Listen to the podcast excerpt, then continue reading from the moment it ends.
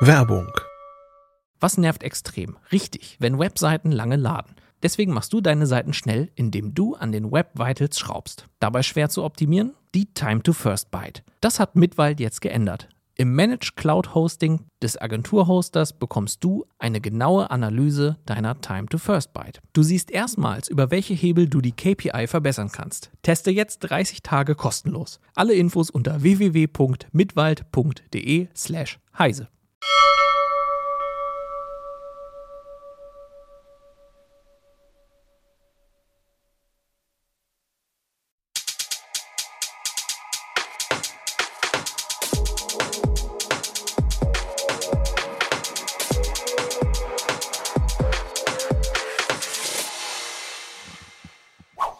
Hallo, willkommen zur Heise Show. Jetzt bin ich auch wirklich zu sehen. Wir wissen nicht so ganz, ob ich eben auf Facebook schon zu sehen war. Vielleicht kann das jemand mal kurz in den Chat schreiben. Äh, oder ob das nur war, weil wir irgendwie Administratoren sind. Egal. Ich bin Martin Holland aus dem Newsroom von Heise Online und heute schaffen wir es auch über das Thema zu reden, was eigentlich letzte Woche schon sehr wichtig war und rumging, aber die Kollegen waren da entweder noch im Skiurlaub oder beschäftigt mit der, äh, mit der Auswertung. Äh, und deswegen sprechen wir heute über Meltdown und Spectre mit Christoph Windeck Hallo. und Peter Siering. Hallo. Ähm, und vor allem möchten wir auch, weil ich sehe jetzt schon das, was wir auch ein bisschen erwartet haben, weil wir es die Woche sehen, dass es natürlich sehr viel Interesse auch von euch Zuschauern gibt, ähm, auch Fragen beantworten. Wir gucken, ob wir das hinkriegen, weil das werden wir jetzt gleich am Anfang mal sagen, es ist schon sehr kompliziert, immer noch. Also letzte Woche hatten wir schon so das Gefühl, als wir es versucht haben zu erklären, dass es schwer zu durchschauen ist. Ähm, jetzt auch. Kannst du es vielleicht kurz probieren oder wollen wir direkt auf dein Nachgehakt verweisen? Das können wir auch machen, weil du hast Ich kann es ja noch mal ganz kurz Genau, zusammenfassen, mal weil kurz- ich es jetzt gerade auch ähm, aufgeschrieben habe für die gut, nächste dann, Ausgabe. Deswegen hatte ich mich extra Ja. beeilt. Also im Wesentlichen geht es darum, ähm, das sind drei Lücken. Ähm, eine hat den Namen Meltdown bekommen von diesem Forscherteam, was Mhm. also zum Teil beim Google Project Zero, also Sicherheitsforscher von Google, aber auch von der Uni Graz ähm, die das äh, entwickelt haben, auch noch jemand von Rambus. Also es waren sehr viele beteiligt, mehrere Forscherteams. Ähm, also eine heißt, wie gesagt, Meltdown. Die betrifft im Wesentlichen Intel-Prozessoren. Ähm, und die beiden anderen heißen Spectre. Da gibt es zwei Varianten von. Die betreffen ganz viele Prozessoren, also Intel-Prozessoren, AMD-Prozessoren, Smartphone-Prozessoren mit ARM-Rechenwerken, Server-Prozessoren von IBM. Ähm, also wirklich praktisch alle Prozessoren, die es im Moment so gibt, ähm, oder die allermeisten. Und dabei geht es nicht darum, zum Beispiel, also nicht wie so ein Erpressungstrojaner, irgendwas zu verschlüsseln oder ähm, irgendwas zu löschen, sondern es geht darum, Daten aus dem Hauptspeicher zu klauen. Sozusagen eine Anwendung, die auf dem Rechner ausgeführt wird, die parallel mit einer anderen läuft, stiehlt Daten, die die eigentlich, also die die andere Anwendung hat und auf die sie keinen Zugriff haben sollte. Ja. So, und das hört sich jetzt erstmal gar nicht so gefährlich an, aber wenn man sich vorstellt, äh, in der einen Anwendung ist zum Beispiel ein Passwort drin, ähm, das die andere natürlich nicht wissen sollte, dann sieht, erkennt man schon das Problem. Und ein besonderes Problem haben zum Beispiel Cloud-Anbieter, also die Server-Anbieter. Ähm, bei deren Maschinen laufen ja ganz viele virtuelle Maschinen im gleichen Hauptspeicher. Und ähm, bisher ist man eben davon ausgegangen, dass bei modernen Prozessoren diese Abschottung zwischen verschiedenen Speicherbereichen funktioniert. Und jetzt hat sich halt herausgestellt, es funktioniert nicht. Und vielleicht noch ein letzter Aspekt, warum das so eine große Wirkung hat. Ich hatte ja schon viele Prozessoren genannt. Ähm, diese, das sind sogenannte Seitenkanalangriffe. Also die, die nutzen nicht direkt eine Art Sicherheitslücke auf, die jetzt völlig offensichtlich wäre.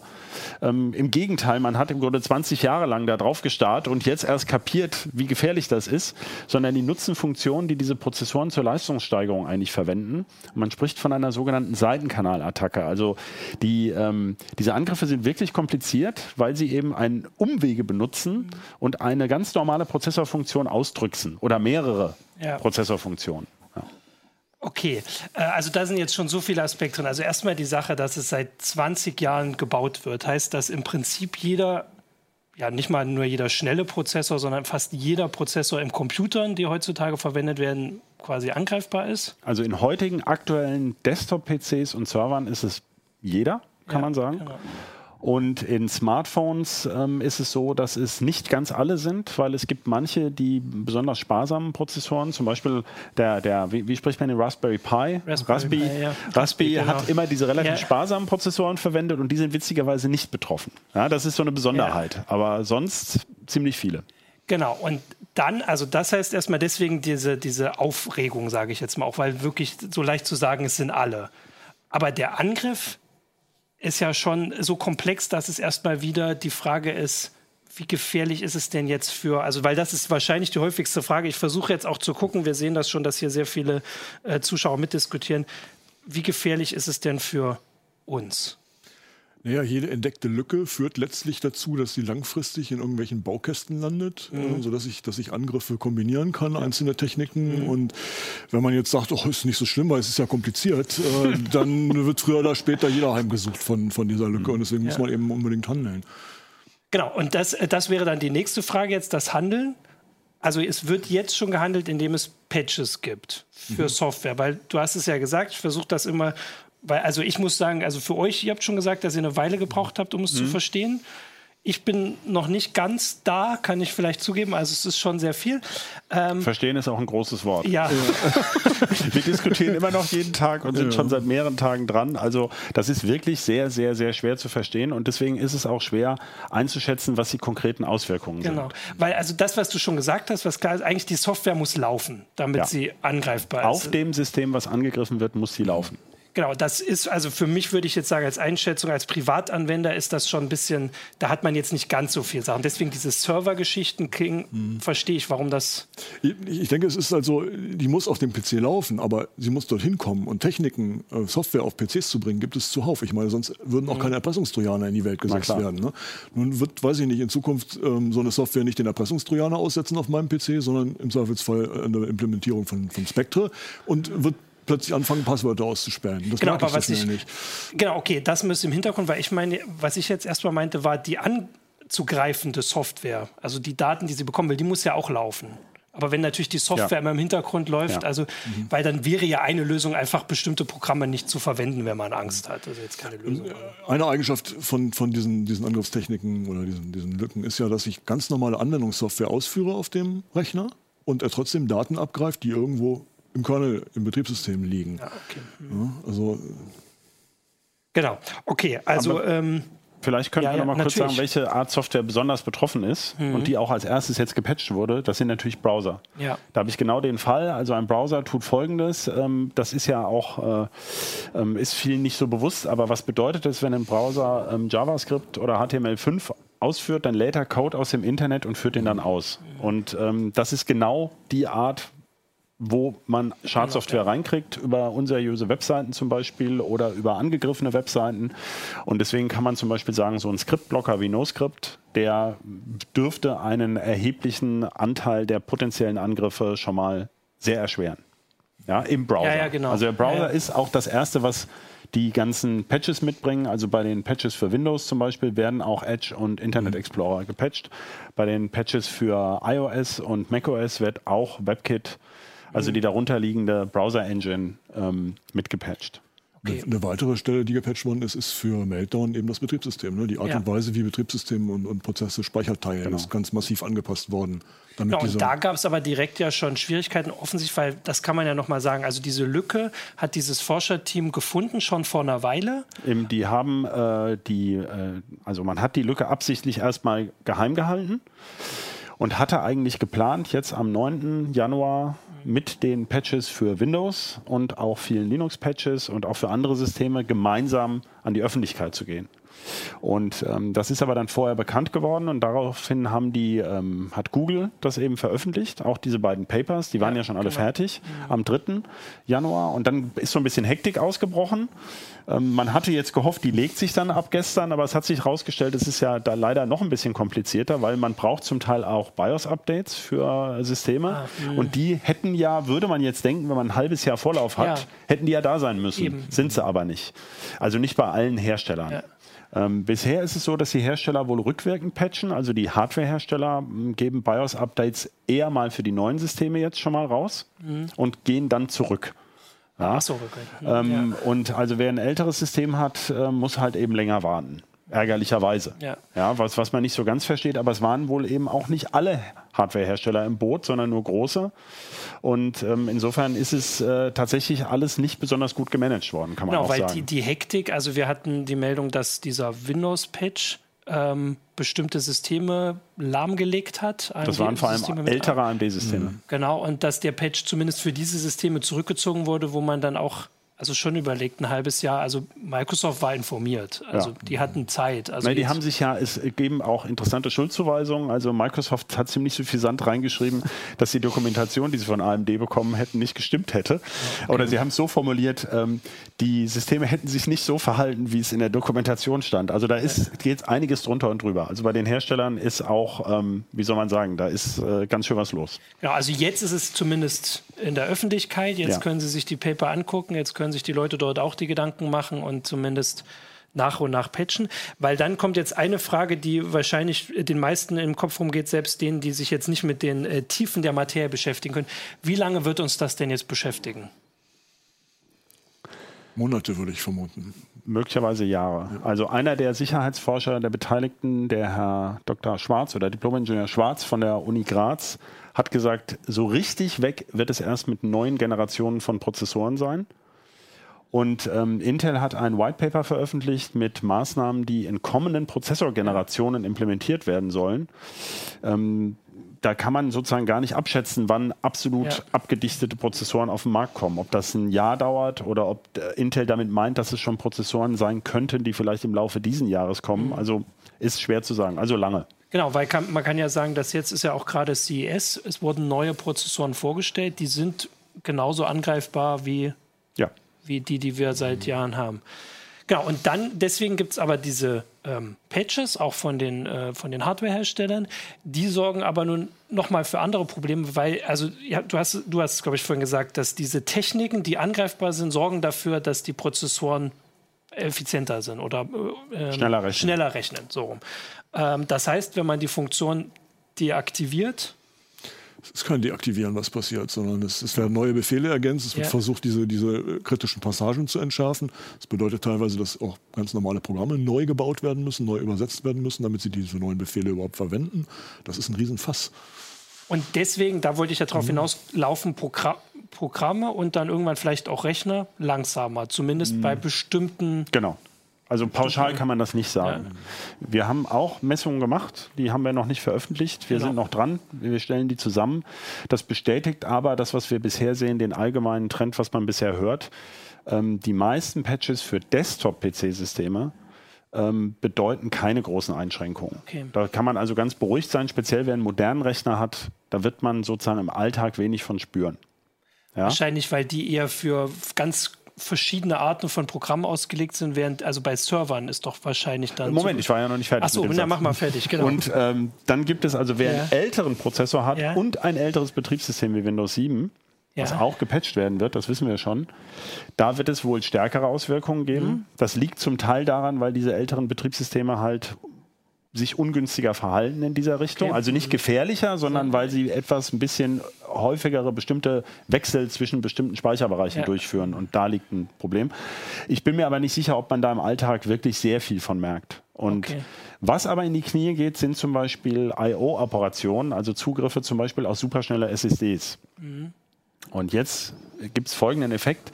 Diese superschnellen SSDs beschleunigen Desktop-PCs leider nur sehr wenig. Ja, weil ein Desktop-PC gar nicht so wahnsinnig viele Daten ja. braucht.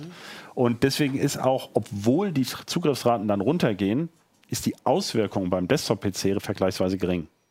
Ja? Okay. Das heißt, Glück Ja. im Unglück. Aber bei Servern, die jetzt nun wahnsinnige Zugriffe haben und wo sehr viele Anwendungen parallel laufen, ähm, oder wo, wir haben es ja schon erwähnt, sehr viele virtuelle Maschinen Mhm. drauf sind, da erwartet man schon erhebliche Einbußen. Also unter Umständen Ja, auch wiederum je nach Code. ja. Und da gibt es sogar Hinweise von Microsoft selbst für Windows Server, also für Server mit Windows Server. Man solle sich gut überlegen, welche Server man patcht. Also ob man nicht äh, zum Beispiel dafür sorgen kann, dass die keine Fremdsoftware ausführen. Also zum Beispiel ein reiner Datenbankserver, der nur über seine Datenbankschnittstelle äh, abgefragt wird, der ist ja nicht in diesem Sinne für solche Angriffe anfällig. Ja. Ja, und dann, dann solle man, also man solle das auf jeden Fall gut prüfen. Wenn ein Server sozusagen jetzt schon an Ja, der Kante klar, läuft und so weiter. Also, da stellen sich ganz andere Fragen als beim durchschnittlichen Desktop-PC.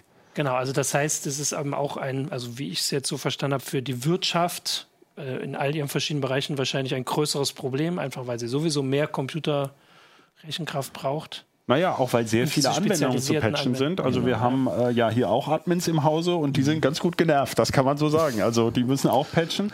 Dann haben, ähm, geht es natürlich Server, ähm, ist natürlich auch viel Linux. Ähm, es, es laufen ja viele verschiedene Linux-Distributionen und verschiedene Linux, wie soll man sagen, auch noch ältere Distributionen. Da sind also unter Umständen die Patchwege auch nochmal je nach Distribution etwas anders. Das heißt, wer also einen größeren Server so betreibt, da ist es nicht getan damit, ich habe genau den Patch für alles, sondern der patcht sehr viele Anwendungen. Ja, Ja. und muss das ja alles, also da ist viel mehr Arbeitsaufwand drin. Was nicht bedeutet, dass das jetzt unsicherer oder Ja, ja, irgendwie klar. anders ist, aber es ist einfach viel komplizierter als jetzt für den Standard-Desktop-PC. Ja. Ne? Und, und die Frequenz der Updates wird sich eben auch nochmal ändern. Die sind alle noch am Experimentieren, auch in Genau. den Ergänzungen in dem Betriebssystem, wie man sie technisch besser umsetzt, wie man es optimieren kann. Da gibt es Techniken in moderneren Prozessoren, die auch äh, dafür sprechen, dass die moderneren Rechner weniger stark betroffen sind. Weniger stark von Einbußen Von betroffen einem sind, muss man betroffen sagen. sind, genau. Ja. Aber auch das ist alles im Moment am Anfang und nicht Genau, ausgereizt. das weiß man noch nicht. Ne? Genau, also hier kommt jetzt auch noch die Frage, ähm, also ob sich die äh, Lücke dann überhaupt richtig abdichten lässt oder ob die grundlegende Technik der, also er schreibt, der Out-of-Order-Execution das Problem ist. Dann, also dass man die gesamte grundlegende Architektur ändern müsste. Sagt man, ja. Also Ja, die, die genau. Forscher haben ja gesagt, es geht Ja. nur mit neuen Prozessoren. Ähm, man Aber muss das da, betrifft weniger die Out-of-Order-Lücke als mehr Spectre, also mehr diese, diese spekulative Ausführung. Okay, genau. Ja, also weil- das ist deswegen, dass Ja. man so pauschale Aussagen, es ist wirklich sehr, sehr schwer ähm, in Details, es ist wirklich wahnsinnig komplex. Man kann sich ähm, auch Lösungen vorstellen, wie man diese Out-of-Order-Execution besser abdichtet und auch diese äh, Branch Prediction. Also es, die, die Idee ist nicht, diese Technik grundsätzlich abzuschalten, Okay. um das mal zu Ja. sagen. Das Sie- sagt also derzeit keiner. sie besser zu machen. Sie besser zu machen, genau. ne? Also sie, sie auf die Sicherheitsanforderungen anzupassen. Ja. Gibt es dann eigentlich schon Überlegungen oder das ist vielleicht zu früh, dass man jetzt sagt, dass sowas nicht wieder passiert? Also wenn man das jetzt ändert, relativ unter Zeitdruck, so kommt es mir jetzt zumindest vor, dass man nicht den Forschern, die, die sich damit beschäftigen können, die nächste Lücke öffnen oder das passiert erst, wenn wir da sind oder jetzt wird erstmal abgedichtet? Also Ganz grundsätzlich kann man ja sagen, dass Sicherheitsforschung genau aus dem Grund betrieben wird, um rauszukriegen, wie sich diese Techniken, die wir bei dem Programmieren, bei der Hardware haben, also ich meine, die IT-Branche ist eine junge Branche, was bedeutet, dass sie eine hohe Innovationsgeschwindigkeit hat. Ja. Ich sage nur, mein Lieblingswort ist ja mal Neuland. Aber ähm, auf jeden Fall ähm, lernt man sozusagen die ganze Zeit was dazu. Ja. Und deswegen betreibt man ja Sicherheitsforschung, um rauszukriegen, habe ich da nicht vielleicht Bock geschossen bei irgendwelchen Ja. Dingen. Und ähm, natürlich fließen diese Erkenntnisse in die Entwicklung neuer Prozessoren Ja. ein. Aber ich, ich kann, man kann sicherlich äh, ähm, darauf wetten, dass es neue Lücken geben wird. Und ähm, das ist ja eine Diskussion. Also es wird nie einen absolut ähm, sicheren Prozessor oder absolut sicheren PC oder sowas geben. Wobei interessanterweise solche Seitenkanalattacken, mit denen wir es jetzt zu tun haben, also in so einer auch prominenten Form, ähm, schon lange Thema sind. Und Ja. auch, auch, Ja. auch Kriterien. Also es gibt ja so, so Spezifikationen für sichere Computersysteme, da steht durchaus drin, dass Systeme nicht anfällig sein dürfen für genau solche Sachen. Also es ist äh, auch alles nicht wirklich Haben die neu. nicht gelesen, ne? Haben die nicht gelesen und haben vielleicht auch die, die nicht bestanden. Ja. Ich finde halt äh, bei der Geschichte die, die Reichweite äh, so beeindruckend, dass es eben, äh, weil es äh, die, die grundlegende Architektur und also zwar bei der einen Lücke vor allem Intel, aber ja insgesamt die Architektur betrifft, dass es einfach zeigt, wie äh, wie angreifbar dann doch alles zusammen ist, obwohl sich so ausdifferenziert hat. Also Smartphone-Prozessoren haben ganz andere Anforderungen als Desktop-Prozessoren oder Server-Prozessoren. Und dass sie alle angreifbar sind, ist ja einfach mal ein Grund. Also in Deutschland wurde jetzt letzte Woche schon wieder gesagt, wir brauchen unsere eigenen Prozessoren. Ich glaube jetzt nicht unbedingt, dass das die Lösung Das wird ist. dauern, ja. Äh, vor allem auch, dass sie vor allem auch eine Weile braucht. Äh, aber dass man sich darüber ja auch Gedanken macht, wie angreifbar wir sind. Also, ich meine, das wissen wir vorher schon. Ich finde es sehr spannend, dass also ein Aspekt dabei, diese Branch Prediction, also diese Sprungvorhersage, die arbeitet zum Teil mit so neuronalen Netzen. Da Ja. war AMD noch sehr stolz drauf, als sie das Mitte letzten Jahres vorgestellt haben, wo dann rauskam, naja gut, ähm, das stimmt zwar, dass sie das tun, aber das tun sie übrigens schon lange, also auch in ihren eigenen Prozessoren. Diese Sprungvorhersage überlegt ja, welcher, welcher Befehl könnte vermutlich mit hoher Wahrscheinlichkeit als nächster durchgeführt werden, unter ganz vielen Parametern. Habe ich auch die Daten und geht das dann wirklich schneller und so. Ja, und das ist so ein bisschen wie KI. Also wir haben hier genau so ein Problem. Der Prozessor tut schon mal was und es stellt sich dann im Nachhinein raus, oh, war doch nicht so eine gute Idee. Und das, diese Probleme werden uns weiter betreffen, denn ähm, wie will man die Performance sonst steigern? Ja, ja genau. Ja. Wobei die KI in den Intel-Prozessoren eher so dem Hund entspricht, wo man einen Stock wirft. Ne? Ja. Macht man dreimal und dann braucht man keinen Stock mehr werfen, der Hund rennt trotzdem los. Schon, ja, genau. genau. Was ich interessant finde, ist, dass, mhm. dass äh, die Grazer Forscher und auch andere Leute, die in diesem Umfeld aktiv sind mhm. wissenschaftlich, ähm, dass die von der EU gefördert werden. Das ist ganz interessant. Da sind bei EU-Fördermittel an der richtigen Stelle, würde ich sagen. Naja, deswegen passiert ja im Grunde schon das, ähm, dass, äh, dass, also die, äh, dass man versucht, ähm, zumindest die, die Sicherheit zu verbessern. Also es fließen mhm. schon Gelder rein. Es ist ja nicht so, dass, dass irgendwie die EU gar nichts täte und mhm. so. Es wird ja auch hier IT entwickelt. Ähm, äh, und der Prozessor ist ein Teil. Da war jetzt halt mal da drin ein Loch. Aber ja. wir haben ja, wir berichten ja jeden Tag über ja, Sicherheitslücken. Ja, ne? Das ist also insofern. Das ist halt also der Unterschied, warum es jetzt eben auch so viele Zuschauer äh, mhm. äh, interessiert, ist ja, dass jetzt gerade jeder über die Lücken berichtet. Das Natürlich, passiert ja, sonst nicht so. Klar. Und vor allem, weil es eben auch wirklich so viele betrifft. Ich habe jetzt äh, noch Detailfragen. Ich muss ja mal ein bisschen aufpassen, weil so schnell neue kommen. Eine kann ich, glaube ich, selbst äh, beantworten. Da war die Frage, wie es bei Spielen aussieht. Äh, ich schätze mal in Bezug auf die Performance-Einbußen dann bei Nvidia-Grafikkarten. Also, was ich gelesen habe, ist, dass die ähm, technisch bedingt eher nicht so betroffen sind. Es gab heute ein Video auf YouTube, wo das Spiel nach dem Patch sogar schneller lief. Also es scheint irgendwie beide Richtungen zu ja. gehen. Ähm, äh, das, aber der Aspekt ist vielleicht interessant. Nvidia hat interessanterweise ein äh, Grafiktreiber-Update rausgebracht. Da waren wir alle ein bisschen überrascht und haben überlegt, was, was patchen die jetzt genau? Leider erklären sie es nicht so richtig. Ähm, also wir haben es noch nicht in der Gänze verstanden, aber für den Linux-Treiber ist es vollkommen klar, denn ähm, die Patches für viele Linux-Distributionen sind so tiefgreifend, dass sie wirklich die Speicherverwaltung also deutlich verändern. Und dann müssen sich die dafür vorgesehenen Treiber natürlich auch anpassen. Ja. Das heißt, es kann also sein, dass nach dem Patch man äh, einen neuen Grafiktreiber installieren muss weil der alte gar nicht mehr funktioniert bei Linux-Distributionen. Ja. Ne? Könnte also, bei Windows auch passieren. Ne? Könnte da, ist, auch da sind auch solche Eingriffe passiert. Ja.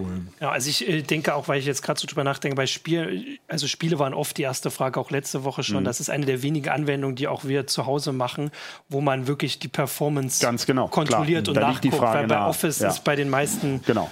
Da kann man auch warten. Kriegt man es nicht so mit. Ähm, genau, jetzt kommt hier, äh, also genau. Äh, ich wollte auch noch auf Facebook gucken. Ich hatte ja noch andere Fragen gestellt. Ich bin jetzt gerade ein bisschen verwirrt. Verwirrt. Ähm, Out of order. Ja, weil hier jetzt hintereinander diskutiert wird. Ich hatte ja auch noch selbst Fragen gestellt. Vielleicht finde ich da erstmal welche, mhm. damit wir was weiter haben. Ähm, warum äh, warum trifft es denn Intel so schwer? Also am Anfang hatte man das Gefühl, es trifft nur Intel. Dann hat Intel darauf hingewiesen, dass es nicht nur sie trifft. Jetzt ist es deutlich, dass, es, dass sie damit recht haben. Aber gibt es da irgendeinen Grund? Haben die äh, irgendwelche bei ihren Prozessoren irgendwas besonders falsch gemacht oder? Anders? Das würde ich nicht beurteilen können. Also sie haben es anders gemacht. Das ist auch das, was also diese eine, äh, diese eine Meltdown-Lücke betrifft. Das stimmt auch übrigens nicht ganz. Es betrifft erstmal in der Praxis nur Intel-Prozessoren. Mhm. Das ist völlig richtig. Aber es gibt einen ARM-Core, den Cortex A75, der aber noch nicht im Einsatz ja. ist, weil er so neu ist. Wenn es den schon gäbe, wäre der auch betroffen. Das heißt, ähm, weil es den aber noch nicht gibt, ähm, also in physisch ja. sozusagen, äh, ist, das, ist das kein praktisches Problem und es würde ja eh nicht unter Windows laufen. Ja? Ähm, aber äh, also insofern die, ob die was falsch machen, ich weiß, das, das müsste in diesen Papers drinstehen. Also bisher sagt niemand, dass es falsch mhm. ist. Intel hat hier sich auch dagegen verwahrt, zu sagen, es mhm. sei ein Prozessor-Bug, weil der Prozessor würde ja genauso arbeiten wie mhm. spezifiziert. Das ist zwar auch eine bisschen irrsinnige Sichtweise, ja, aber ähm, äh, weil ich meine, letztlich gibt es eine Lücke deshalb, ja. ja aber also so richtig falsch oder sie machen halt Sachen anders. Und das ist das, was AMD auch nochmal klar gesagt hat bei Spectre. Ähm, sie sind in einer etwas anderen Form betroffen. Und deswegen braucht man zum Beispiel bei den AMD-Systemen, um diesen einen Spectre Variante 2 zu patchen, diese Branch Target Injection, kein BIOS-Update. Während man für Intel-Systeme aber ein BIOS-Update braucht. Ja, das ist tatsächlich total vertrackt ja. und Microsoft beschreibt das auch nicht gut. Microsoft hat einen Blog-Eintrag gemacht, wo drin steht, für Prozessoren braucht man ein BIOS-Update. Das ist falsch. Das gilt ja. nur für Intel-Prozessoren. Ja. Die trennen das aber nicht. Und das ist wirklich sehr verwirrend. Und es ist auch noch eben mhm. deswegen so schwer zu erklären, was ist denn mit den Prozessoren, die Intel jetzt im ersten Schuss noch nicht patcht. Ja. kommen da Patches. Es sieht so aus, dass sie kommen können. Ja. Ja, aber was passiert Woche, ja. jetzt mit alten Systemen? Das ist im Moment alles noch offen. Also das ist das große Problem. Und auch zum Beispiel Samsung ist der größte, ist doch der größte Smartphone-Hersteller, oder? Ja, ja, ja. Ich habe bisher noch kein Paper von denen gefunden. Und ich meine, die bauen betroffene Prozessoren, das ist Ja. vollkommen klar. Ja. Aber die äußern sich nicht mal. Und auch Qualcomm hat nichts auf der Webseite. Ja, die haben sich gegenüber CNBC geäußert, aber ähm, die Leute stehen im Regen. Für mein äh, Smartphone habe ich rausgefunden, das ist derselbe Cortex-Kern wie im Raspi. Dürfte also nicht Ah, betroffen okay. sein, ja. Aber das muss man erst mal kapieren, dass im Snapdragon 410 derselbe Kern drinsteckt wie im BCM 7328 oder sowas. Ja. Also das ist äh, die, diese Hersteller, also da haben AMD und Intel noch relativ gut reagiert. IBM muss man besonders loben eigentlich, weil äh, von denen hat gar niemand geredet und die haben von alleine gesagt, ja, für Power-Systeme gibt es auch ein Patch und so. Aber es gibt auch welche, die bleiben schön in der Deckung. Ja. Ähm, gibt es jetzt, also äh, du hast es, glaube ich, vorhin angesprochen, also Spectre besteht aus zwei Attacken. Ja. Ähm, also ich hatte am Anfang gelesen, dass eine nicht behebbar ist, ohne dass die, also dass der Chip neu designt, äh, neue Architektur kommt. Und das stimmt auch immer weiter noch. Also das ist Das hat eben, deswegen hatte ich das vorhin erwähnt, hat dieser Herr Schwarz von der Uni Graz so gesagt. Ja. Man kann auch sagen, umgekehrt wird ein Schuh draus. Zu diesem ersten Inspector-Patch sagt zum Beispiel AMD und deswegen sagt AMD auch, wir sind nicht betroffen. Obwohl man sagen muss, man kann diese Lücke aber auf ihren Prozessoren Ja. auch nutzen. Gemeint ist, Sie müssen nichts tun, um es zu patchen, sondern der wird sozusagen durch Betriebssystem-Updates gepatcht oder dadurch, dass die Anwendungen gepatcht werden. Ja, das Ja, ist ja. das Vertragte. Also jeder versucht so ein bisschen zu sagen, nee, ich, ich kann sozusagen nichts tun. Frag mich bloß nicht. Von mir brauchst du nichts zu erwarten. Ähm, er hat natürlich in gewissem Sinne auch eine Richtigkeit. Warum soll einer sagen, ähm, ja, äh, ich, ich, ich, ich helfe jetzt irgendwie, wenn er ja gar nichts tun kann? Also sofern das wirklich einfach da auf, nur auf der Software-Ebene zu patchen ist, dann ist die Aussage auch korrekt, aber es ist schwer zu verstehen. Ja, es ist, also auch insgesamt, so wie du es erzählst, ist schon auffallend. Also einerseits haben äh, viele Akteure da teilweise sehr gut zusammengearbeitet, Ja. also über Monate hinweg diese äh, Veröffentlichung vorbereitet. Und jetzt kommen aber dann eben auch wieder die Sachen, wo es halt nicht funktioniert ans Licht. Also einerseits, dass natürlich äh, AMD hat ja wirtschaftliche Interessen, das auch so zu sagen. Das ist ja nachvollziehbar, dass sich keiner hinstellt und sagt, hier, wir sind so und so angreifbar und wir müssen das machen, weil je weniger man selbst im Fokus steht, vor allem wenn alle es einem schon vorweggenommen haben und gesagt haben, Intel, Intel, Intel.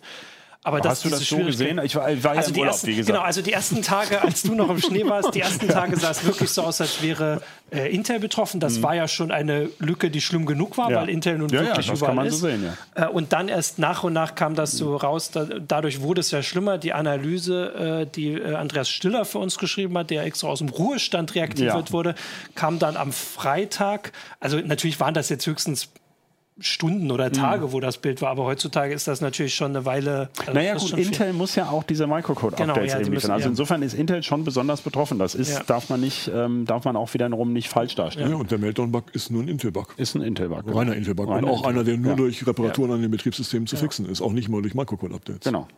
Was jetzt natürlich eine Frage war, die viele äh, Leser auch interessiert hat, war, ähm, ob es dafür ähm, Entschädigung gibt oder Strafzahlung, ob Intel was, also sie haben was ausgeliefert, was kaputt ist oder jetzt nicht nur Intel, also was zumindest angreifbar ist. Ähm, ich glaube, also außer jemand unterbricht mich jetzt, wir sind hier nicht die richtige Runde dafür, da hätten wir noch jemand hersetzen müssen, noch einen Juristen. Dann äh, Also ich habe eine Analogie. sag mal. Ja, Volkswagen. Ich Ah, meine, ja. da sieht man ja. Ja. wie schwer das ist. Auch das ist ja, also ich. Ich bin- kein Jurist, Ja. wir können kein, äh, kein, äh, keine juristischen Auskünfte Ja. geben, aber also mal ganz als Laie gesehen, ähm, ich war übrigens von VW auch betroffen Ja. äh, ähm, und habe, äh, ja. ich meine, die Prozesse laufen endlos. Man kann nicht einfach sagen, ja, so ist das. Ja. Ja. sondern ähm, da geht es um, um, um kleinste Details. Äh, wir kritisieren schon lange in der CT äh, die Umsetzung des Verbraucherschutzes. Also man hat sich ja 2000, als das neue Verbraucherschutzrecht von der EU kam, in Deutschland dafür entschieden, eben zum Beispiel nicht wirklich klar für 24 Monate das zu sagen, sondern mit dieser berühmten Beweislastumkehr Ja. zu arbeiten und so weiter. Also ähm, und wenn man sieht, wie die Politik im Falle von ähm, der Volkswagen-Geschichte reagiert hat, würde ich sagen, es sieht eher schlecht aus. Also es gibt da auch keine wirkliche Unterstützung. Ja. Genau, aber die Volkswagen-Geschichte zeigt eben auch, wie unterschiedlich damit umgegangen wird, weil Ja. in Amerika gibt es schon die ersten äh, Sammelklagen. Genau. Und da ist das Recht zumindest in dieser, Beziehung, äh, in dieser Beziehung schärfer oder stärker. Also bei Volkswagen kam da viel Geld, äh, das auch durchaus zu den Käufern ging Ja. oder gehen soll. Ähm, genau, also das ist dann jetzt aber die Frage, aber tatsächlich ist das jetzt. Äh, ist schwer zu beantworten. Genau. Aber beantworten könnt ihr vielleicht. Was ist eure Empfehlung für alte Systeme, die keine Patches mehr bekommen? Äh, auf lange Sicht vom Netz nehmen, nur noch offline nutzen? Systeme, die gar keine Patches bekommen, haben wir noch keine identifiziert. Also mit, mit Ausnahme vielleicht von Windows XP, wo klar ist, klar. Microsoft ja, wird dafür ja, nichts mehr liefern. Die sollte man so und so nicht mehr im Netz haben. Und, und ich denke, dass man heute, wenn man wirklich alle Updates drin hat in, in Software, die noch supported wird, dass man dann einigermaßen sicher sein kann. Man muss halt Zweifelsfall damit leben, dass es ein bisschen erwähnt, gemächlicher geht. Wir hatten ja schon erwähnt, Sachen wie NoScript zum Beispiel im Browser, die die Angriffsfläche noch weiter reduzieren. Ja. Mhm. Das sollte man dann auf jeden Fall nutzen. Genau, also du hast es ja vorhin auch schon so ein bisschen zusammengefasst, dass also die wichtigen Sachen die, die Browser sind und da ist alle, da gibt es schon Patches. Ähm, und die Betriebssysteme, so viele sind das ja dann nicht. Also seit Windows XP, wenn man jetzt mhm. Windows hat, Linux gibt es die Sachen Klar, sowieso oder auch. die kommen. Ähm, macOS hat schon Patches. Das ist noch nicht ganz klar. Also für okay, die genau. aktuellen macOS-Versionen gibt es Patches, für die älteren hängt man ziemlich in der Luft im Moment ja. als Mac. Anwender. Und bei anderer Software, also es wird jetzt hier, äh, ich überlege jetzt schnell, weil äh, da nicht wirklich Beispiele stehen, aber es gibt natürlich, es gibt so Passwortmanager, die wären ja wahrscheinlich ähm, auch, also die müssen. Naja, die führen ja selber keinen weiteren Code aus. Also der okay. Passwortmanager führt ja nur seinen eigenen Code aus. Ja. ja? Ah, okay. Na? Das ist also ein bisschen schwierig. Was wir uns schon überlegt mhm. haben, eigentlich würden wir erwarten, dass Adobe Reader Mhm. Ja, der geht in die Cloud, der kann in PDFs, können ja aktive Inhalte sein. Mhm. Äh, haben, wir uns gewundert, ähm, ob da jetzt ein Update fällig wäre. Das wäre so ein Beispiel. Mhm. Also wir haben schon mal so ein bisschen diskutiert, aber wie gesagt, die Softwarehersteller sind noch ein bisschen es gibt, äh, gibt doch auch noch andere Sachen, wie zum Beispiel Spielekonsolen oder sowas. Müsste man dann da auch gucken. Also ich meine, da gibt es auf jeden schon. Fall viele und vor allem sind die große Angriffsfläche, weil sie alle gleich konfiguriert sind. Äh, äh NES haben wir noch gar nicht erwähnt, also ja. NES-Speicherboxen. Ja. ja. die, ähm, da gibt es Updates. Äh, einerseits eben, ähm, also vor allem, weil die ja zum Beispiel durch Plugins erweiterbar sind. Oder, was noch weiter trägt, da gehen wir jetzt schon wieder in den Serverbereich. Ja. Viele haben ja solche Virtualisierungsfunktionen wo ich ein anderes Betriebssystem noch drauf laufen kann, lassen kann. Mhm. Entweder per Docker, dann ist es sowieso ganz eng an den ja. Kernel geknüpft, ja. oder als, als hier, ist das Chemo oder ähm, KVM. Äh, KVM. Also da sind auf jeden Fall auch Updates nötig und da sind die ersten auch angekündigt. Also von Synology und von ähm, Netgear, glaube ich. Also so ein paar Hersteller haben bereits angekündigt. Okay, Smartphones haben wir schon gesagt, aber das ist ja tatsächlich keine Neuigkeit, dass man da irgendwie sowieso nie was erfährt und sehr spät kriegt, außer genau. man hat vielleicht äh, Google-Geräte. Ähm, Wenn man das ein bisschen versucht noch zu qualifizieren, das ist mhm. all das, was Inhalte aus ungeprüften Quellen herbeischafft. Also ein Browser gefährlicher als zum Beispiel eine Spielekonsole, die sich aus einem Store bedient. Genau. Oder? Also ein App Store ist natürlich sicherer, stimmt, mhm. als, als irgendeine Webseite von irgendwo. Also jetzt kommt nochmal die Nachfrage. Ähm, also Daten äh, aus, aus Passwortmanager sind demnach sicher.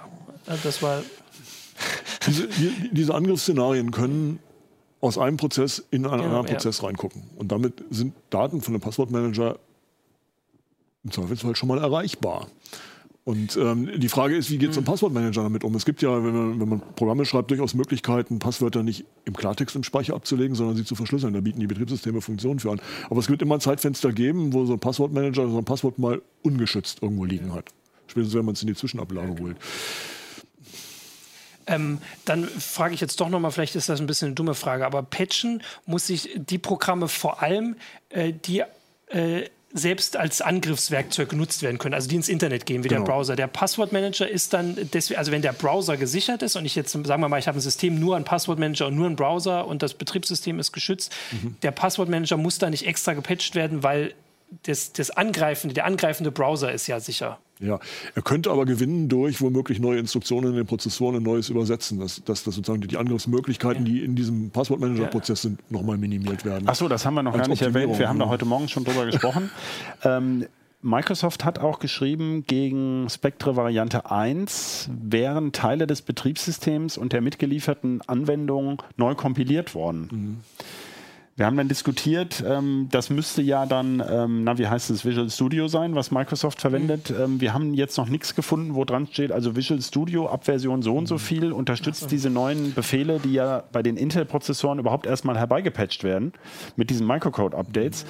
Also auch da äh, ist es im Moment noch offen. Gibt es bereits neue Compiler, die diese sichereren Sprungvorhersagen, äh, Sprung, Sprungbefehle in den Programmen eben nutzen. Wir wissen es einfach ja, nicht. Ja. Also der GNU-Compiler, da, da scheint es eine neue Version zu geben, habe ich gesehen. Ja. Und diese LLVM-Compiler Collection, da sind sie dabei, da gibt es wohl Vorabversionen. Also das kommt auch erst alles. Und, auch, und erst dann äh, kann ein Entwickler Software neu übersetzen. Ja, ja. Um, genau. Und äh, wenn ich jetzt äh, ein Unternehmen bin, wahrscheinlich die Sachen in der Cloud lagern oder auf irgendwelchen, also vor allem Amazon Web Service ist ja groß. Ähm, gibt, da gibt es wahrscheinlich Hinweise für die Nutzer, dass es gepatcht wurde oder nicht, weil da kann ich ja jetzt nicht selbst das machen, wahrscheinlich genau. als Nutzer. Jein, also äh, man mietet ja quasi virtuelle genau, Maschinen ja. oder, oder virtuelle ja. Infrastruktur da kann es schon sein, dass man das, was in diesen Maschinen läuft, selber patchen muss. Das macht einem der Anbieter nicht, also muss ah, okay. man eben mhm. auch beigehen. Und da habe ich auch gelernt, dass, dass so die ganz Großen, ähm, die wussten sehr früh Bescheid, waren sehr früh im Boot und die etwas kleineren Anbieter äh, haben wohl wirklich einen großen Schreck gekriegt, so ja, kurz nach Weihnachten und mussten dann alarmmäßig auch reagieren. Okay, also äh, ich sehe schon, das äh, kriegen ja auch die, die Zuschauer mit, dass es halt wirklich so viele Sachen betrifft. Ähm nee, wir haben ja diese, diese Meldung ähm, auf Heise Online, wo wir zusammenfassen, was es jetzt schon an Reaktionen der Hersteller mhm. gibt. Und die wird erstaunlich lang. Also mhm. ja. da tragen wir auch jeden Tag noch was Neues ein. Das ist natürlich jetzt eine interessante Frage. Sollte man mit dem Hardware-Neukauf jetzt warten, bis der Prozessor, bis sichere Prozessoren drin sind? Tja. Vielleicht, man könnte ja vielleicht sogar sagen, vielleicht sogar das Gegenteil, wenn die Performance nicht so wichtig ist und Intel jetzt gerade zumindest an der Börse äh, erstmal runtergeht und vielleicht die Sachen schneller billiger macht, vielleicht gepatchte Meinst du? alte Sachen. Ja, ich bin mir da nicht sicher, ob die das ja. tun werden. ähm, ja, das ist eine ganz schwere äh, Frage. Die kam jetzt schon häufiger auch vom Kollegenkreis. Ja, wir mhm. haben ja auch gerade PC-Bauvorschläge in ja. CT gehabt. Ja. Also wir wissen einfach nicht, wann diese Prozessoren kommen. Habt ähm, ihr denn Bauvorschläge mit AMD-Prozessoren gehabt? Frage ich jetzt mal. Ja, ja. mit beidem. Also das, das, ist ja ein bisschen so, dass also diese Architekturänderung an den Betriebssystemen, die betrifft ja Meltdown und die betrifft im Wesentlichen Intel. Da ist AMD im Moment zumindest nicht unter Beschuss vielleicht die sicherere Methode. Ja. Kann sein, aber wir können es im Moment, also wir sind noch nicht mit allen Benchmarks durch, ob ja. da zum Beispiel bei einem mehr oder weniger Einbußen auftreten, also, also das können wir ja schon mal sagen, mit dem Hardware-Neukauf auf jeden Fall noch eine Woche warten, bis, bis die CT kommt, ähm, weil da könnt ihr dann zumindest auch schon mal Zahlen nennen, weil das habe ich jetzt eben auch die Woche mitbekommen, dass es halt, also weil es halt schwer ist und weil es so viele verschiedene Konfigurationen betrifft, dass es sehr wenig wirklich belastbare Zahlen gibt, oft von den Herstellern, die aber natürlich ein anderes Interesse haben und dann vielleicht besonders günstige.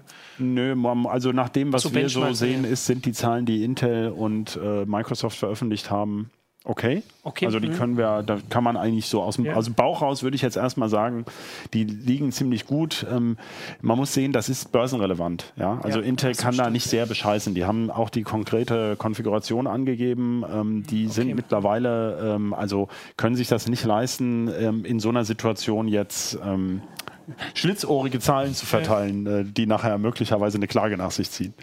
Wir haben vorhin noch, ich wollte euch eine Frage vorlesen, damit auch die Zuschauer mitkriegen, wie komplexe Fragen an, da sage ich jetzt wirklich an euch herangetragen mhm. werden, weil an mich kommen die nicht. Äh, und zwar aus dem Forum. Ich lese es mal vor. Die Microcode Fixes der CPU-Hersteller gegen Spectre verhindern die alle Information Leaks aus spekulativ ausgeführten und nicht committeden Geisterbefehlen oder nur den naheliegenden Cache Hit slash Miss Side-Channel, in dem spekulativ geladener Speicher beim Rollback auf Dirty gesetzt wird? Fragezeichen. Nein. Äh, wow. Sehr schön. Also am, am Ende, ne, also die, die, ja. im Moment wird, wird, wird äh, nicht irgendwie daran gearbeitet, dass die Informationen in den Caches ähm, äh, sauber sind. Ja. Das ist ja sozusagen das Ende der Frage, deswegen konnte ich so Nein sagen. Also die Caches ja. sind weiter schmutzig. Achso, jetzt wollte ich kurz, jetzt habe ich es schon weitergemacht, aber da kam tatsächlich noch eine Frage danach, weil im Falle letzteren, aber du hattest Nein gesagt, mhm. kann man den Branch Predictor selbst als Side-Channel nutzen? Das ist eine ganz interessante Frage, ja. weil, weil das sagen die, die äh, Forscher, die das ja letztlich entdeckt haben, dass äh, sie ziemlich, sie sind zuversichtlich, dass womöglich noch andere Seitenkanäle anzuzapfen wären.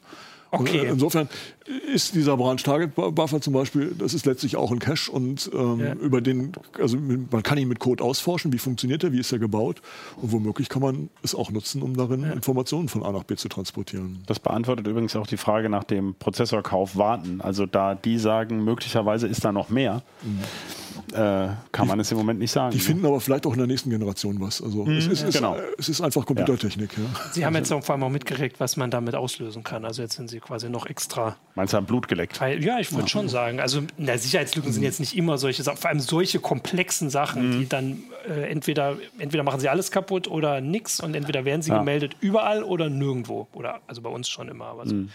Und jetzt haben sie gesehen, dass mit dem richtigen Logo und dem richtigen Namen. Ja, wobei das, das, also ich, man kann auch ein bisschen lesen, was haben die Leute eigentlich gemacht, wer, wer, ist, wer steckt dahinter. Das ist über Jahre gelaufen. Das sind, sind, sind Individuen, die da sehr viel Zeit versenkt haben, um, um diese, diese Effekte zu beobachten und rauszufinden. Also ähm, da steckt eine Menge Zeit Ja. auch drin.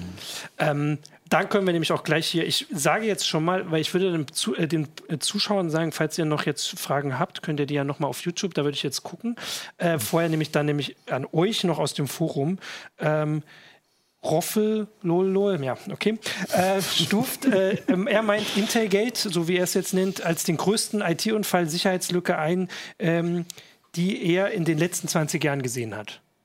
Kann man das so bestätigen? Fällt euch was anderes ein? Also so wie wir jetzt gesprochen haben, klingt es für mich auch so.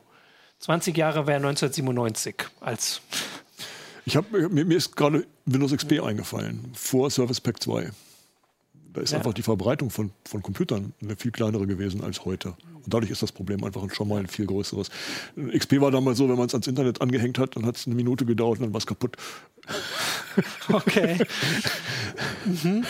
Genau, aber das waren nur Rechner, also Desktop-Rechner. Ja, ja. Jetzt haben wir halt die Handys noch dazu, über die wir gar nicht groß geredet haben, weil sich noch gar keiner wirklich damit beschäftigt, weil wir einfach Naja, gewohnt Google sind. sagt, moderne Versionen von Android sind gepatcht. Ja, ja, aber, das ist genau. Ne, das ist wie Wer immer. hat moderne ja, ich Versionen? möchte darauf, das Ja. wäre mir vielleicht wichtig, um das nochmal Ja. zu sagen. Es gibt in, diesem, in dieser Geschichte im Moment nach meinem Gefühl keine neutrale Instanz. Mhm. Ähm, Google Project Zero, ähm, also Google nutzt äh, sehr geschickt ähm, den großen Namen auch, ähm, um, um, das ist ja auch gut, auf, Mhm. auf Sicherheitsrisiken hinzuweisen. Das ist gut. Man muss aber sehen, dass Google auch äh, einer der größten und wichtigsten Kunden von Intel ist. Also da auch, ähm, sagen wir mal, sagt, hier Leute, ihr, wir zahlen euch hier aber Millionen und ihr müsst liefern und so, hat also durchaus Interessen und ist auch direkter Konkurrent von Microsoft und Apple, hat, Ja. schwingt also immer mit, Ja. so nach dem Motto, wir haben ja hier das Tolle und wir haben hier einen tollen Bug entdeckt und so.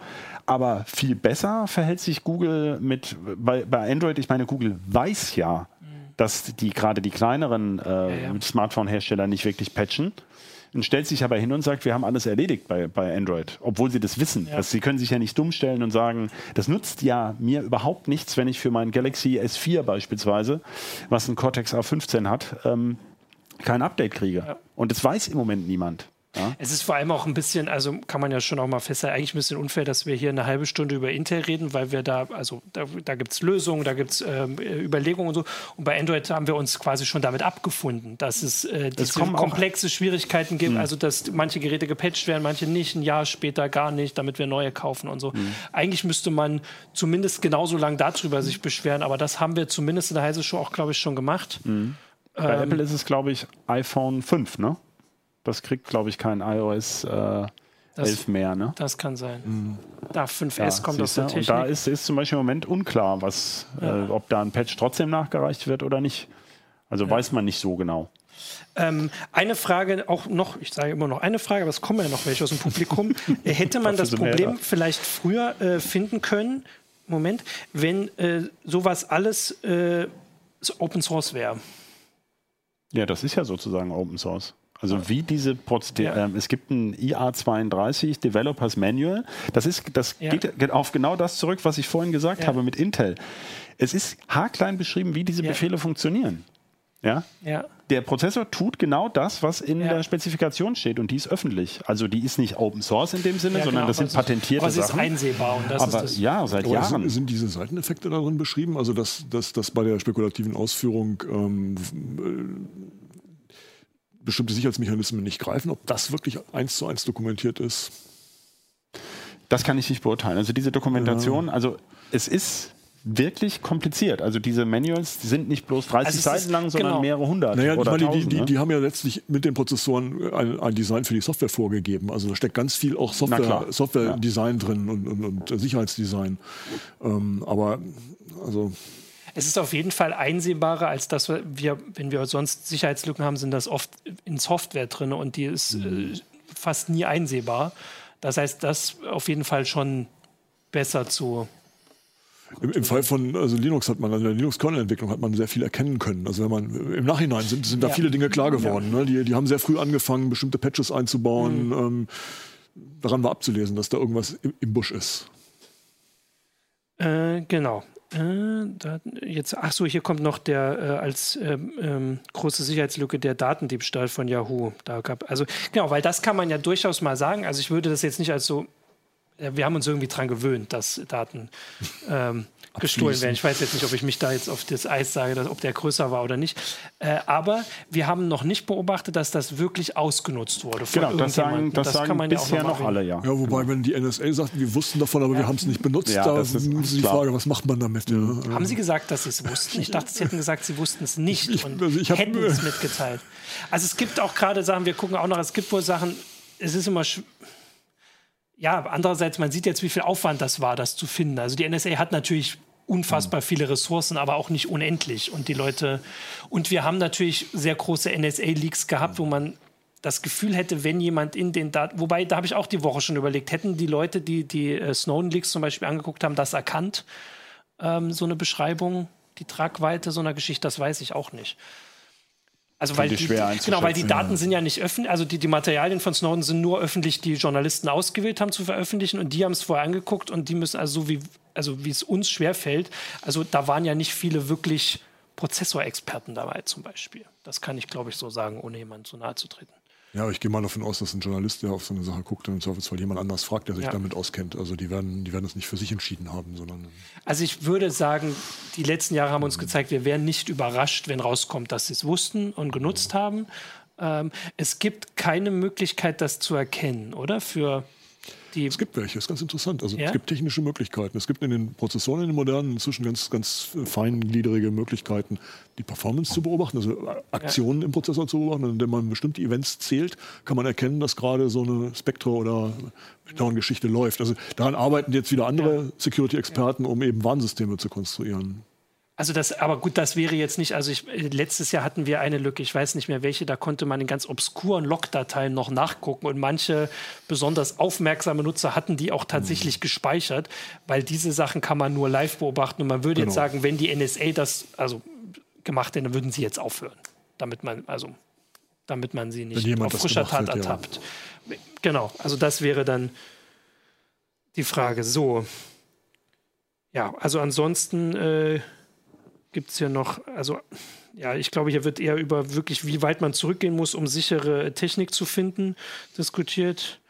Eine sichere Armtechnik kann man jetzt noch kaufen. Ein Raspi, ja. Achso, den Raspi, genau. Und dann kann also, man, genau. Ist, es gibt immer, das ist immer, ähm, wir, hatten wir es schon gesagt mit Out of Order? Hatte ich erwähnt, ne? Ja. Also es geht um Out of Order Execution. Das heißt, ein Prozessor führt einen Befehl aus, muss zum Beispiel warten auf Daten, die er nicht im Cache hat mhm. und führt dann einfach einen anderen Befehl schon mal aus, obwohl der im Programmcode noch gar nicht eine Reihe ist. Ja, das ist die ganze Idee und ähm, dazu benutzt man auch diese spekulative, das ist ja eine spekulative ja. Ausführung, kann das sein? Ja, ja, genau. Und dazu braucht man wieder diese Sprungvorhersage, um zu sagen, welche Spekulation ist denn vermutlich eine erfolgführende, äh, äh, also eine besonders erfolgversprechende. Und jetzt kann man sich leicht denken, dass diese Out-of-Order-Execution und spekulative Ausführung bedeutet ja, ich führe Dinge aus, die ich vielleicht am Ende verwerfen muss. Und deswegen äh, tun das bei den ARM-Kernen immer nur die besonders leistungsstarken. Mhm. Und wir haben ja bei vielen Smartphones diese Kombination aus leistungsstarken und leistungsschwachen Kernen. Mhm. Und die leistungsschwachen, das sind In-Order-Kerne, die also davon im Prinzip gar nicht betroffen sind. Ja? Deswegen okay, nutzen die die auch bei den ja. Raspberry. Also es gibt Systems on Chip mit diesen ARM-Cores, die nur aus den leistungsschwächeren Kernen bestehen, aber zum Beispiel aus vieren davon. Ja? Ähm, also sie haben mehr Kerne, von denen jeder nicht ganz so leistungsstark ist, aber dafür eben auch weniger Strom braucht. Ja. Und die werden nach wie vor auch entwickelt. Also insofern, man kann sichere ARM-Systeme, ähm, also in diesem Sinn sichere genau, ARM-Systeme genau, jetzt ja. bauen, klar. Okay, ansonsten habe ich jetzt hier noch äh, Fragen zu einzelnen Geräten wie äh, smarte ähm, Stromzähler, Autos, vernetzte Waschmaschinen. Ähm, da wir gesagt haben, dass ähm, äh, Smartphone, und du hast es ja eigentlich gerade erklärt, also man müsste sonst genau auf die Technik gucken, aber im Zweifelsfall eher also wenn die, es geht, es ist ja keine Remote-Lücke in dem Sinne, dass ich so ein Gerät über die Schnittstelle angreifen kann. Ja. Also zum Beispiel über ihre ja. WLAN-Schnittstelle, Ethernet-Schnittstelle. Sondern es muss auf ah, diesem stimmt, Gerät muss, genau, muss, muss etwas Code laufen. ausgeführt ja. werden. Mhm. Ja, und das ist bei diesen Geräten oft nicht möglich. Ah, genau. Nur wenn, auf dem, mhm. wenn man es schafft, auf diesem Gerät Code auszuführen. Wir haben auch schon darüber gesprochen und gesagt, ja, diese Lücken können dazu führen, dass wenn man eine Lücke entdeckt an so einem Gerät, also in einer externen Schnittstelle, zum Beispiel in der Weboberfläche oder sowas, und von diesem Gerät, wo es ja dann sozusagen als Server arbeitet, wo ich zum Beispiel irgendwie die WLAN-Adresse einstellen kann oder so, wenn ich es schaffe, darin Code auszuführen, dann kann es natürlich sein, dass diese Lücken sich so rum wieder nutzen lassen. Okay. Ja, aber da sind uns keine konkreten Beispiele derzeit bekannt. Ne? Nur, dass eben Lücken ohnehin gestapelt werden für Angriffe. Genau. Die, und wie gesagt, auch wenn wir jetzt immer auf das speziell, man muss ja sagen, was kann man dann damit abgreifen? Also im Zweifelsfall kann man beim smarten äh, Kühlschrank halt abgreifen, weiß ich nicht, das Amazon-Kennwort oder weiß gar nicht, was man bei einem smarten ja, Kühlschrank... Ich nehme mal ein anderes Beispiel, den DSL-Router, bei dem das Gelänge, da könnte man im Zweifelsfall ZIP-Zugangsdaten, also und dann könnte man, weiß ich nicht, auf Kosten anderer Leute telefonieren im okay, Stil. Genau. Ne? Um das mal naja, und wenn man zum Beispiel es wirklich schafft, ähm, die, die, die Admin-Zugangspasswort da, obwohl das ist ja zu dem Zeitpunkt nicht eingegeben. Also insofern, ja, ist jetzt alles sehr theoretisch. Aber genau, aber es ist das Gleiche wie beim beim Auto könnte man, man kann Daten abgreifen, mhm. aber man kann nicht mit dieser Lücke äh, Daten verändern und ähm, Dafür braucht man nicht dann direkt. die nächste. Genau, die nächste. Genau.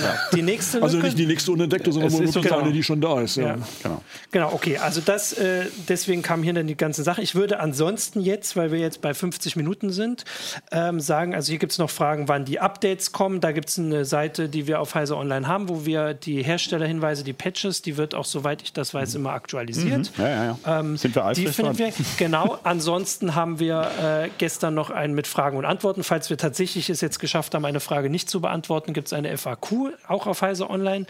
Und ansonsten lege ich euch auch noch an Herzen, das kannst du wahrscheinlich nicht selbst machen, weiß ich nicht, das nachgehakt, was du gemacht hast. Äh, da hast du dir versucht, das auch nochmal zu erklären. Das kann mhm. man sich auch nochmal anhören, falls das jetzt ein bisschen zu durcheinander ging. Glaube ich zwar nicht, aber äh, das nachgehakt ist auch noch da. Und ansonsten die CT 3, Drei. Drei, die kommt dann nächste Woche. Ich gucke jetzt auch auf den Kalender, weil das wird ja eine Weile laufen hier, die Show.